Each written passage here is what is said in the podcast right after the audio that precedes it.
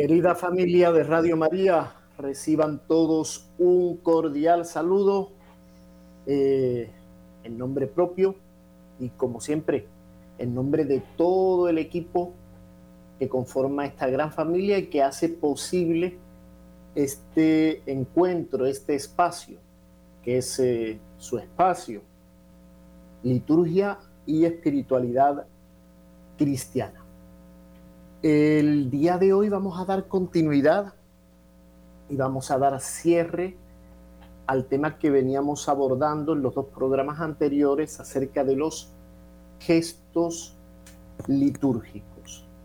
No obstante, quería compartir con, ustedes, ya que es así me quedó pendiente, fueron cuestiones, digamos, eh, técnicas, eh, pues eh, la pequeña experiencia que viví durante la semana pasada en ese peregrinar a San Giovanni Rotondo. Pues bueno, la idea era ese jueves, el jueves de la semana pasada, hacer el programa eh, desde el santuario, pues para recorrerlo un tanto con ustedes y, bueno, orar conjuntamente frente a las reliquias del Padre Pío, pero por cuestiones técnicas eh, fue realmente, por mi parte, ¿no? Fue realmente, fue realmente imposible. Pues eh, comentarles que, bueno, la oportunidad que Dios da de visitar esos lugares, lugares santos y lugares santificados, ¿no es cierto? Pues es una, es una gran gracia. Y el poder llegar eh, con, con espíritu de, silencio y con espíritu de atención y de escucha, em, hace que ese caminar a sea aún más revelador, ¿no? Por tanto, una primera invitación aquí en Colombia, fuera de Colombia, en el orbe ¿no? entero, pues bueno, tenemos la gracia de encontrar muchísimos lugares de peregrinación, muchísimos lugares de peregrinación. Siempre que puedan hacerlo, háganlo y el primer lugar de peregrinación y el más importante lo tenemos eh, casi que casi a una cuadra o a dos cuadras de la casa, ¿no? Y es eh, al sagrario, ¿no? Eh, al templo y al sagrario. Ahí se encuentra presente nuestro Señor bajo las especies eucarísticas. No obstante, poder peregrinar con una intención concreta, solicitando de Dios recibir aquel fruto que Él quiera concedernos, es, es una gran gracia. Pues como les eh, comentaba, tuve, tuve la oportunidad de pasar por Roma, eh, visitar un, fue un paso muy rápido, eh, visitar algunas de las basílicas mayores y en particular la Basílica de San Pedro, poder rezar ¿no? frente a la Cátedra de San Pedro el credo, eh, reafirmar nuestra fe, ¿cierto? Eh, frente al primado de las reliquias de, del primado de la iglesia, ¿no? De Pedro.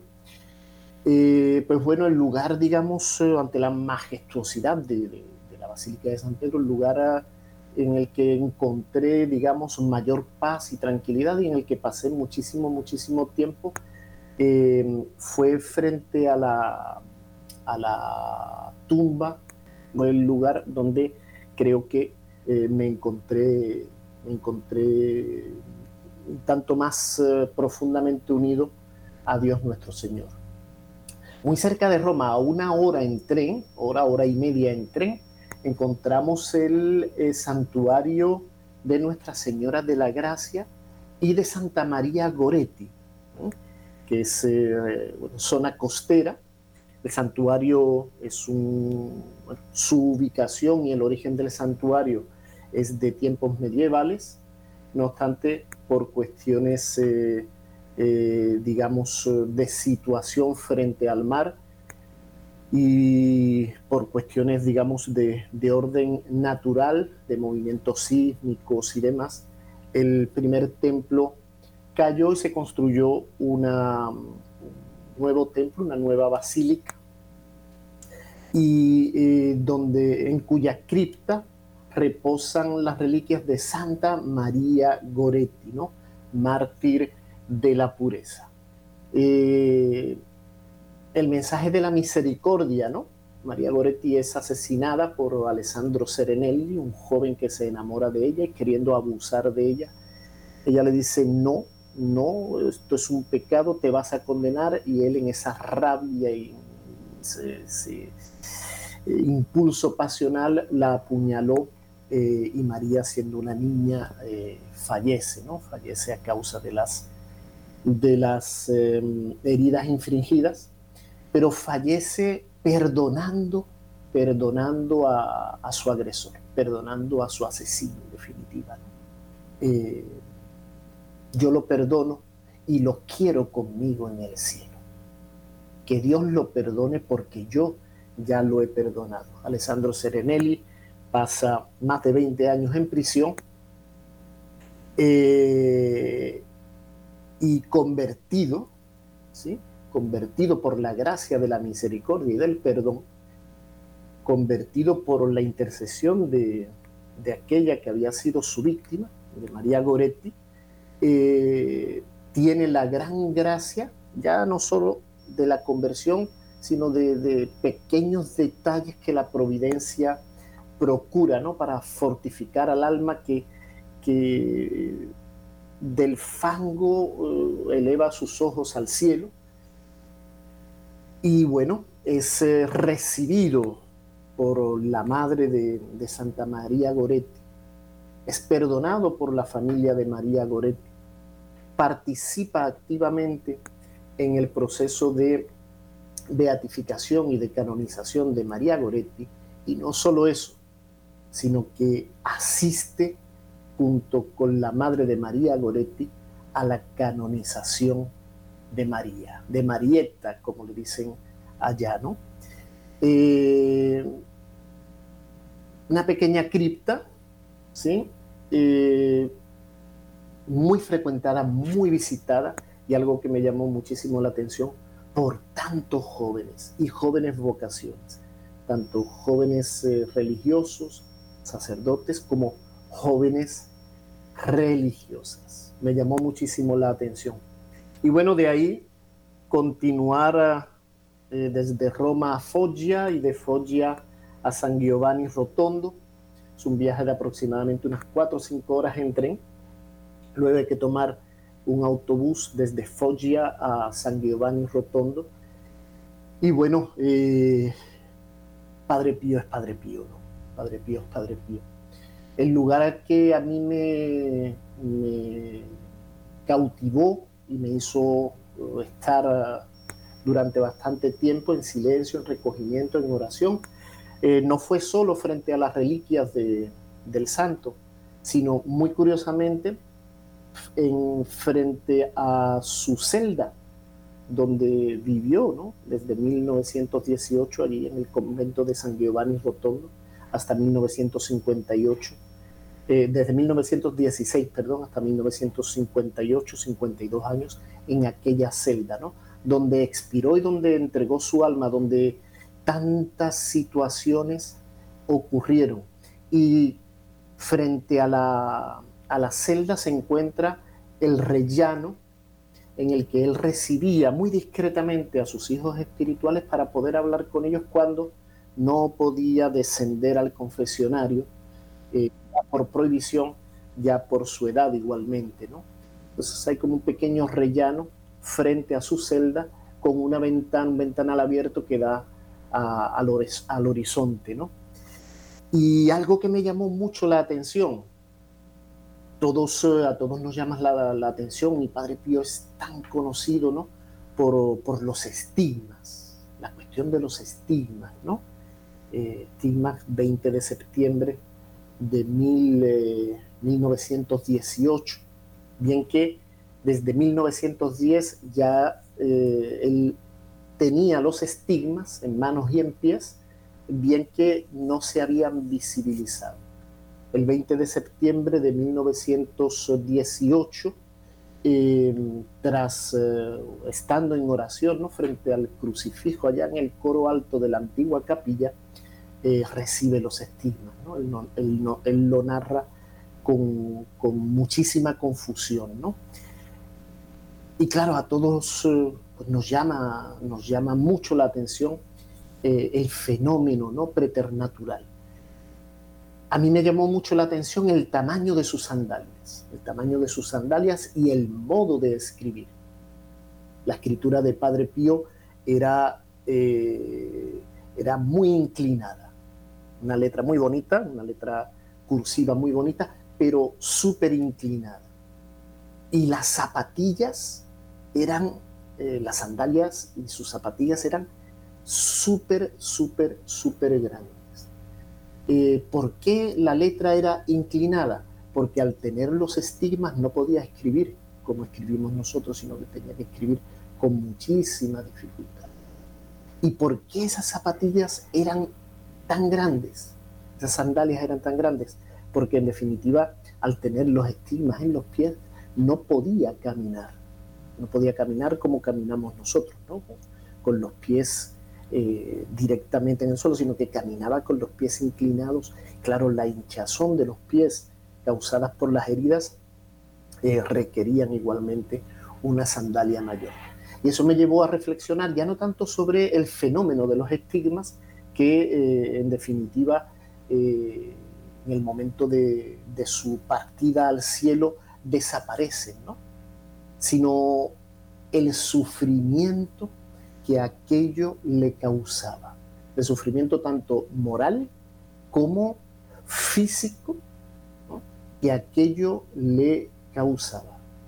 Eh, y que asumió por identificarse a nuestro Señor, identificarse a nuestro Señor en cruz. Y bueno, eh, la verdad que fue un, un tiempo de, gracia, de una gracia eh, abundante. Eh, así lo sentí, así lo viví. Los tuve a todos muy, muy, muy, muy presentes. Desafortunadamente, ese día jueves, el jueves de la semana pasada, fue técnicamente para mí imposible poder conectarme. Y como les digo, los tuve a todos muy, muy presentes y los hice presentes en los momentos de oración, de silencio, de, estar junto a las reliquias del Padre Pío, ¿no? o en esos otros espacios de recogimiento que la providencia en definitiva me, eh, me procuró. Y pues bueno, todo ese, ese trasiego, toda esa pequeña peregrinación la hice de la mano de, una buena lectura, de una buena lectura, eh, la vida de Mariam la vida de María de Jesús crucificado, carmelita, eh, libanesa, mística, eh, y que bueno, fue mi lectura durante todo, todo ese peregrinar, ¿no? Lo invito a que, a que adquieran el texto, ¿sí? Está escrito por el padre Pierre Strat, se llama Mariam, una santa palestina, vida de María de Jesús crucificado. Y me quedo entre tantísimas, tantísimas cosas que me ofreció, me quedo con eh, una, una expresión. Y dice la santa, quien no haya entregado a Dios su amor propio, no le ha entregado absolutamente nada. Si no nos despojamos de aquello que somos, de aquello que poseemos, de aquello que en definitiva nos ata aquí a la tierra eh, y no se lo entregamos a, Dios nuestro Señor, si no le entregamos nuestro yo, nuestro ego a Dios nuestro Señor, dice Santa María de Jesús crucificado, no le hemos entregado absolutamente nada. Pues bien, hacia, hecha esta pequeña recensión eh, y este pequeño resumen ¿no? de, la, de, este peregrinar eh, que me ocupó la semana pasada, vamos a dar inicio a la temática eh, que nos ocupa, ¿no? los gestos, los gestos litúrgicos. Antes vamos a ir a, nuestra primera pausa musical. Vamos a escuchar un motete, un motete eucarístico, eh, autoría Santo Tomás de Aquino, Adoro te devote. Y es una pieza eh, a tres voces polifónica, cuyos arreglos eh, fueron llevados a cabo por el reverendo padre Mariano Baixauli. Vamos a escucharla, vamos a escuchar esta pieza y eh, regresamos en unos instantes.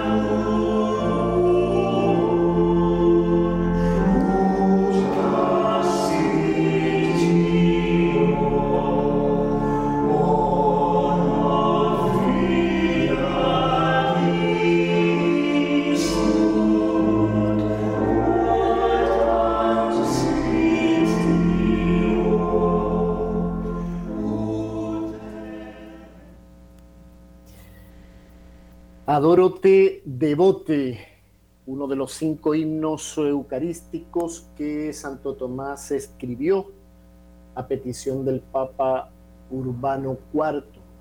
Te adoro con devoción, dice el texto, te adoro con devoción, Dios escondido, oculto verdaderamente bajo estas apariencias.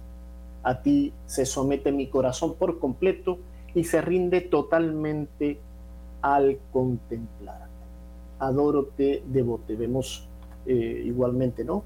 Que es una pieza muy sencilla, eh, muy bella, ¿cierto? Pero muy sencilla en su composición y en su ejecución, lo que nos debe animar a nosotros fieles y a nosotros eh, sacerdotes a dignificar, dignificar la liturgia, dignificar el culto a través de la música sacra, a través de eh, la música litúrgica.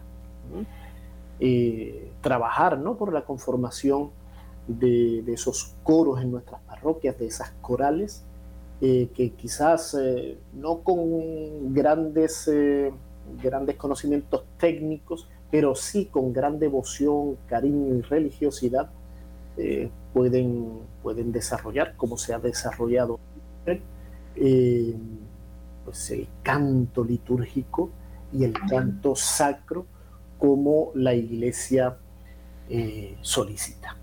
Bien, vamos con, eh, a dar continuidad con nuestra temática. Estamos en el eh, contexto de los gestos litúrgicos. Ya hemos visto los gestos sacramentales, la imposición de las manos, la señal de la cruz, la, la, gran señal de la cruz, la, la, pequeña señal de la cruz, cuál era su origen, ¿no?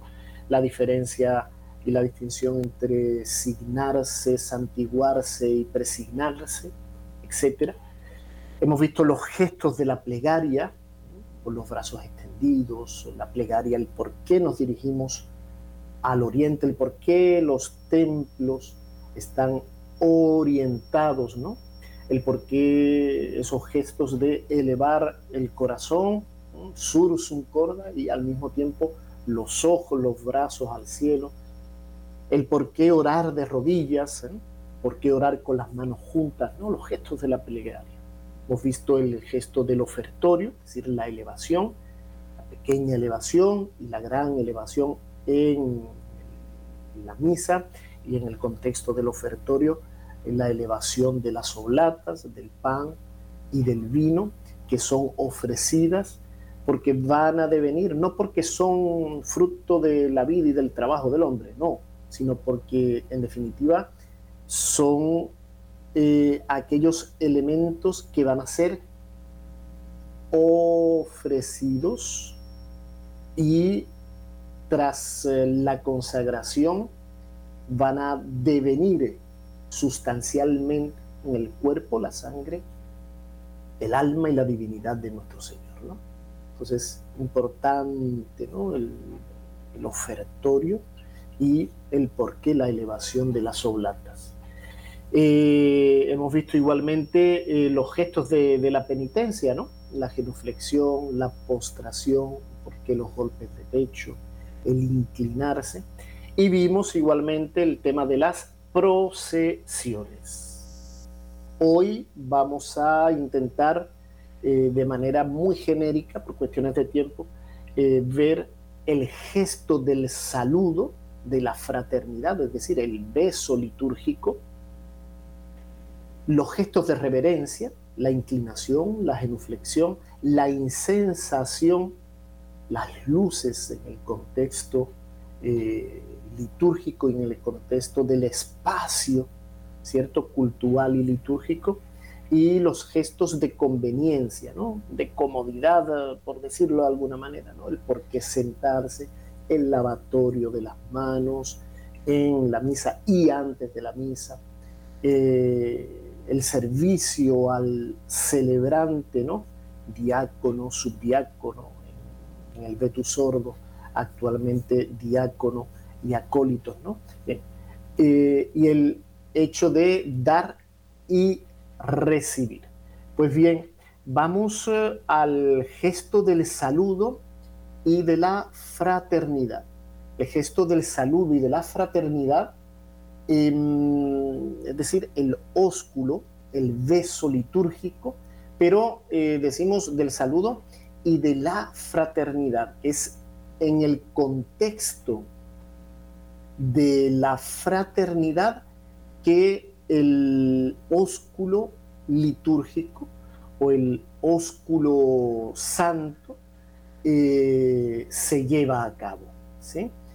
Entonces, eh, hay que hacer un primer, eh, una pequeña acotación acerca de, la, de lo que es la fraternidad. Cuando hablamos de fraternidad, atención, hablamos por una parte de hermandad y por ende, por ende, consiguientemente, hacemos referencia a una paternidad común. a una paternidad común. Es decir, que cuando hablamos de fraternidad, estamos hablando de lo que supone ese sentido de unidad eh, que, es característica propia y esencial, uno, una y única de la iglesia, del cuerpo místico de nuestro Señor. Por tanto, tenemos un solo Dios que es Padre y por ende eh, el sentido de fraternidad, para no confundirlo con ese sentido propio de finales del, 18, de 1789, que es un sentido revolucionario, ¿no? Libertad, fraternidad, igualdad. No, eh, aquí hay un orden, ¿no? es un orden horizontal, que todos queremos ser iguales, sino que hay un orden y hay un principio que ordena el cuerpo místico de Cristo. En ese contexto eh, se sitúa el gesto del saludo, ¿sí? y de manera particular con lo que llamamos el beso, ¿sí? el beso santo que dirá, que dirá San Pablo a los Corintios, si no me equivoco. ¿no? Eh, en los textos sagrados encontramos eh, múltiples, eh, ya en el Antiguo, ya en el Nuevo Testamento, múltiples referencias al gesto del beso. No obstante, el gesto del beso eh, era una costumbre, pues bueno, digamos, secular, ¿no? Secular. Y que se va a adoptar posteriormente en el contexto sacro, en el contexto litúrgico. De ahí que San Pablo hable del beso sagrado. Salutare fratres omnes in ósculo santo. Eh, saludaos eh, todos, hermanos, a todos los hermanos, con, con ese beso santo. Eh, ¿Y por qué hace esta acotación? Porque en, aquellos tiempos y en el mundo romano en particular se distinguían tres tipos de besos, el osculum, el basium y el suavium. El osculum era el beso que se daba eh, en signo de respeto, ¿no? Eh, para, con la, para con quien tiene autoridad. Miremos bien, por ejemplo, el gesto de Judas, ¿no? Judas entrega a nuestro Señor no de cualquier manera, sino con un beso, a aquel que yo le dé el beso. Ese es. Em, y miremos igualmente a nuestro Señor eh, cuando se encuentra y visita a Simón el fariseo. Le recrimina, ¿no? Le recrimina eh, que cuando él llegó no le dio el beso el beso de bienvenida, el beso de reconocimiento, el beso de reconocimiento de la autoridad, ¿no? Mientras que María Magdalena, desde que llegó, no solo le había lavado los pies con sus lágrimas, no solo le había secado sus pies con su cabello, sino que además eh, se lo había besado, ¿no? Eh, y le hace, bueno, ahí hay otras connotaciones, pero le recrimina a, a Simón el hecho de que no le dé ese beso. es lo que llamamos el osculum. El eh, basium es, el, beso de amistad, ¿sí? Y el suavium es el beso, digamos, amoroso, ¿no? Ya con una connotación más erótica. Pues bien, eh, por ello, y para delimitar eh, la intencionalidad del gesto y contextuarlo, San Pablo habla del ósculo santo. Eh, bueno, pues eh, siempre ha sido, y desde los inicios, ya vemos eh, desde el siglo, siglo II, siglo en el contexto litúrgico, que el beso de la paz, de la hermandad, de la unión, ¿cierto? Eh, era costumbre en el ámbito litúrgico. Em, y tiene esa particularidad, es decir, antes de venir a ofrecer o antes de venir a recibir, reconcíliate. Antes de venir a ofrecer, antes de venir a recibir, eh, manifiesta, ¿no? Perdona y manifiesta ese vínculo de unión y ese vínculo de unidad. Importante. Eh, bueno, esa costumbre ha ido cambiando ¿no? a lo largo, de, a lo largo de, los, de los siglos. Se suprimió, por ejemplo, en la iglesia eh, y en la liturgia galicana en un momento determinado, y en Francia particularmente, eh, por cuestiones eh, de, higiene.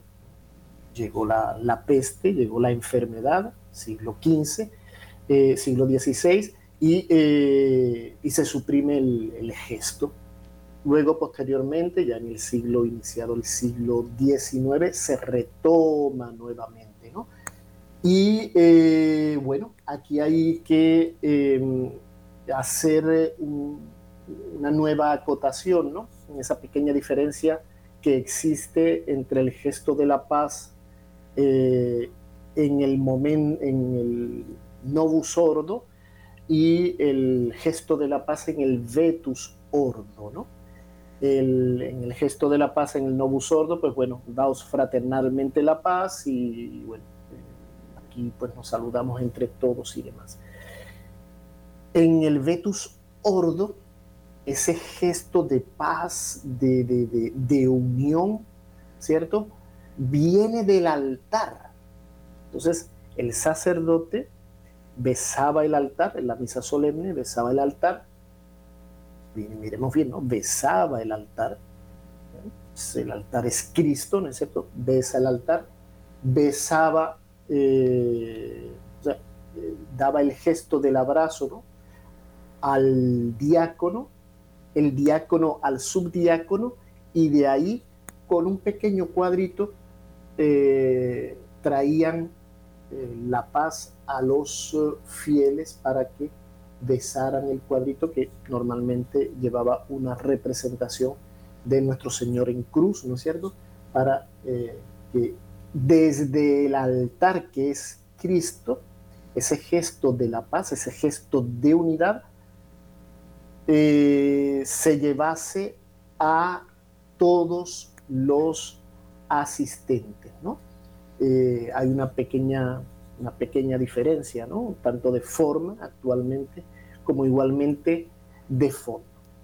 Vemos igualmente como este ósculo eh, santo eh, se lleva a cabo en diferentes momentos ¿no? de, la liturgia, como decimos en el momento de besar el altar, en el momento de eh, la paz, pero igualmente en el momento en el que, por ejemplo, vamos a recibir la comunión de manos del obispo. Se le besa el anillo al obispo. En el momento en el que los eh, acólitos sirven el altar y van a dar, por ejemplo, el vino y el agua. Se besa la vinajera e igualmente la mano. Y en sentido contrario al recibirlo, ¿no? Eh, vemos, ¿no? Como el ósculo, en ese sentido del ósculo santo, en el reconocimiento de esa autoridad, y en el caso de la liturgia de la autoridad sacra, se realiza y se lleva a cabo, por ejemplo, la mano del sacerdote, ¿no? Veíamos antiguamente, todavía hay personas, ¿no? Que lo ven a uno y le besan la mano, ¿no? Eh, porque son manos consagradas o cuando se ve algún monje o algún fraile, se toma el hábito y en particular el escapulario y se besa igualmente. Es ese ósculo eh, de la paz, ¿no? ese ósculo santo que lejos de, y despojado ¿no? de toda connotación eh, sensual, y ya no solo sensual, sino mundana, ¿no? eh, se sitúa en el marco de la fraternidad. Bien, el ósculo, eh, el saludo de la paz y de la fraternidad. Gestos de reverencia. Vamos a esta segunda categoría, los gestos de reverencia. Eh, el doctor Righetti nos habla de tres gestos de reverencia. La inclinación y la genuflexión posteriormente, la insensación y las luces. Estos, eh, estos gestos nos permiten expresar, atención, el obsequio interior que debemos a Dios en el sacramento eucarístico, dice el doctor Righetti, o, o en sus elementos rituales o a las personas que los representan en el culto litúrgico. La inclinación y la genuflexión, la insensación y las luces. Miremos bien, ¿no? en relación a la inclinación y a la genuflexión. Decía antes que en un primer momento la inclinación y posteriormente la genuflexión, que no es el ponerse de rodillas, sino genuflectar, ¿sí? Eh, la genuflexión eh, comienza a darse a partir del siglo XVI. Hasta el momento lo que era común, y en el desarrollo litúrgico lo que era común, era la inclinación. Y fíjense que la inclinación en el vetus ordo, en el novus ordo, eh, se hace un tanto menos porque fueron suprimidas, ¿no? Tantas, tanto muchas genuflexiones como muchas de las inclinaciones. Pero la inclinación, si lo miramos, eh, la inclinación de, cabeza y de, cuerpo, si lo miramos en el ámbito, pues digamos, eh, no religioso, se realiza, ¿no? Cuando uno, para reconocer autoridad en el otro, para brindarle ese obsequio, ¿no? Por ejemplo, de cuando viene el presidente de la República o el rey, ¿no? En el caso, por ejemplo, de, los países que todavía viven bajo un sistema monárquico, por ejemplo España, ¿no? Eh, uno se inclina, porque le debe obsequio, le debe respeto. Eh, no solo al individuo como tal, a fulanito o a menganito, sino a la autoridad y a la dignidad eh, que ostenta, que posee. Eh, cuando saludamos, por ejemplo, a una persona notable, ¿no? uno inclina la cabeza. Cuando el hombre saluda a la mujer, ¿no? la mujer tiende la mano la urbanidad de Carreño nos, lo, enseña, la urbanidad de Carreño, importantísima la urbanidad de Carreño. Si la mujer no tiende la mano para saludar, no se, no se le tiende la mano y mucho menos se le abraza o se le da un, beso, no, no, no, es simplemente se inclina.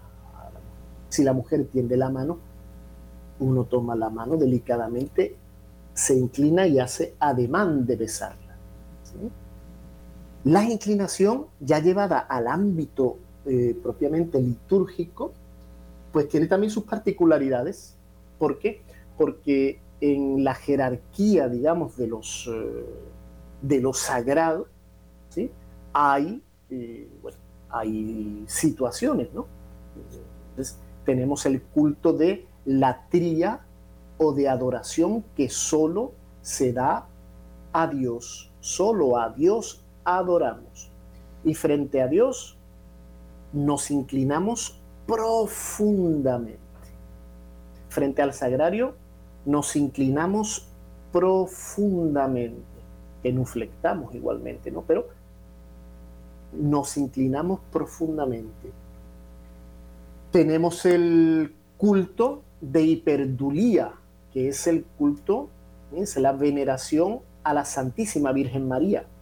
Ahí hay una inclinación no tan profunda, pero sí una inclinación notable, de hombros, espalda y de cabeza. Luego encontramos miremos bien, ¿no? Y esto es, eh, es importante. Luego encontramos el culto de protodulía, que es el culto que debemos a San José. E igualmente se hace una inclinación de espalda y de cabeza, menos pronunciada. Y encontramos por último el culto de Dulía, que es el que debemos a los ángeles y a los santos. Y ahí simplemente hay una inclinación de cabeza. Fíjense cómo hay un orden en ese gesto. Manifiesta el obsequio, el obsequio que debemos eh, a Dios. Bien, vamos eh, entre tanto a nuestra segunda pausa musical y em, abrimos eh, micrófonos y abrimos igualmente ya en este tercer bloque después de la pausa musical a todos ustedes para su participación. En esta segunda pausa musical vamos a escuchar otro motete eucarístico o Magnum Mysterium. En esta ocasión, una pieza compuesta y arreglada por el maestro Tomás Luis de Victoria. Vamos a escucharla, regresamos y se abre el espacio de interacción, bien que daremos continuidad a lo que venimos eh, conversando.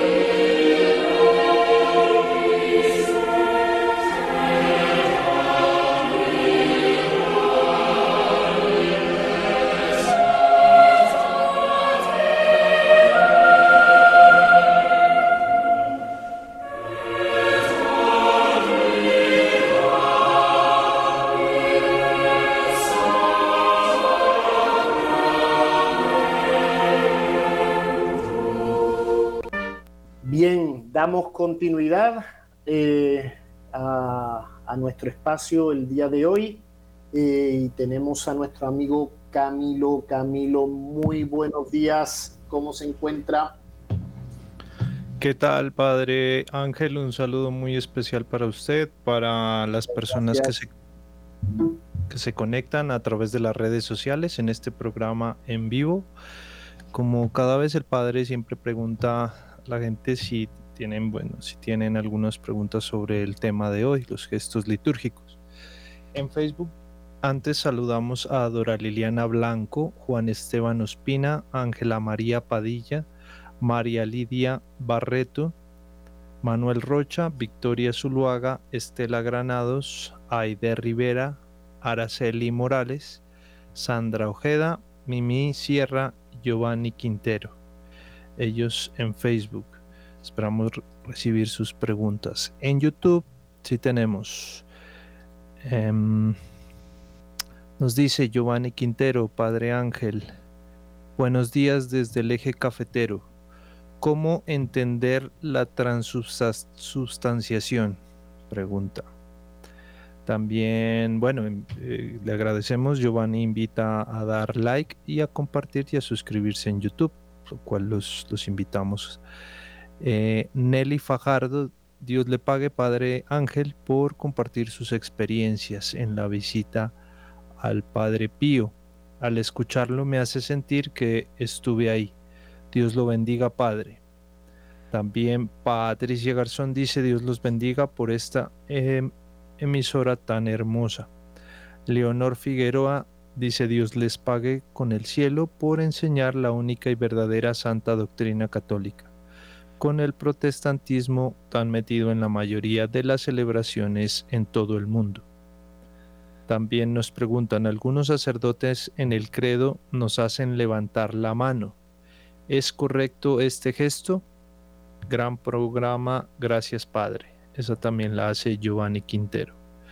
Y Eduardo Victoria dice, bendiciones Padre, gracias por sus enseñanzas, al igual que Margarita Prieto. Eso es, Padre, lo que tenemos en las redes hasta el momento.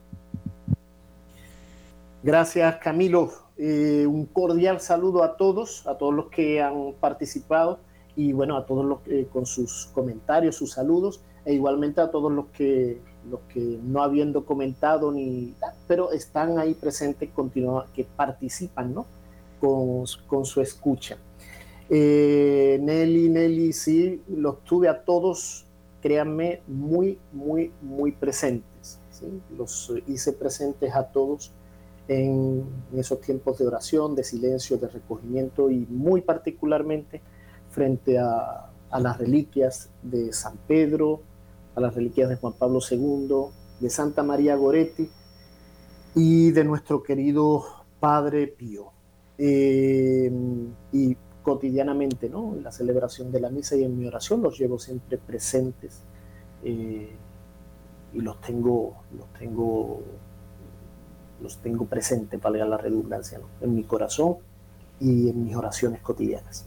Bien, eh, en relación al gesto de levantar las manos, ya no solo en el credo, ¿no? en el Padre Nuestro, pues eh, si miramos en la antigüedad, eh, eran, eran gestos que se usaban, ¿no?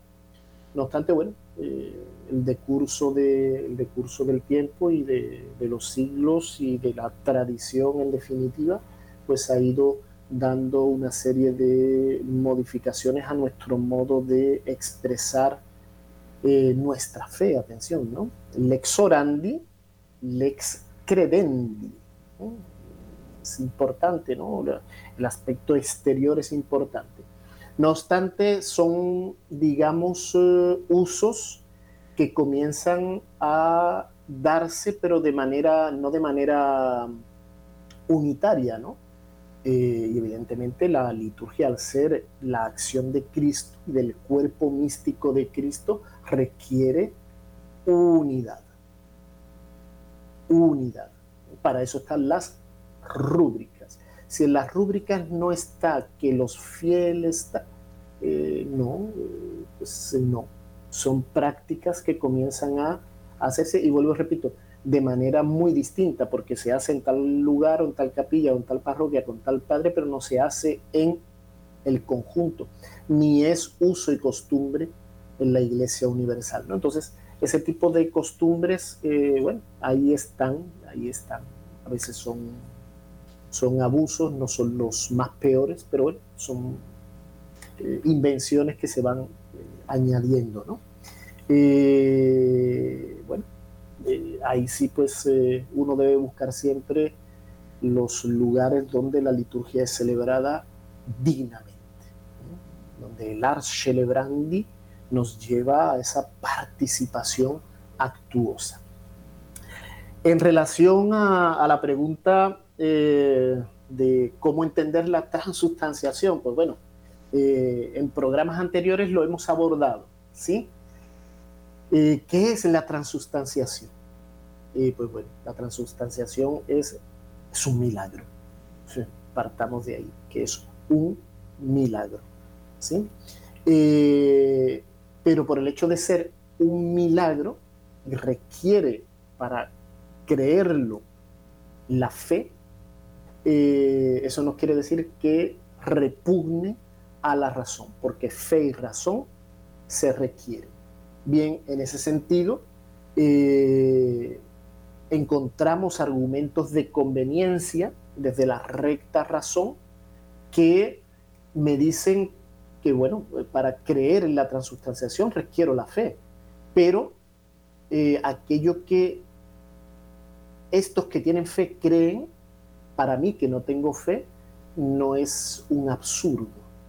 Yo podré creer o no creer, pero lo que no puedo decir es aquello que ustedes creen es un absurdo. ¿Por qué? Porque la recta razón me da argumentos de conveniencia para creer que después de las palabras de la consagración, en el momento de las palabras de la consagración, la sustancia del pan y la sustancia del vino dejan de ser sustancia de pan y sustancia de vino y deviene, deviene el cuerpo, la sangre, el alma y la divinidad, deviene Cristo mismo, real y sustancialmente. Nuestro Señor se hace presente sustancialmente. Demoran los accidentes, que es lo que vemos, vemos pan, gustamos pan, ¿sí? pero aquello que, eh, eh, es decir, la, la, sustancia como tal eh, no es ni pan ni vino.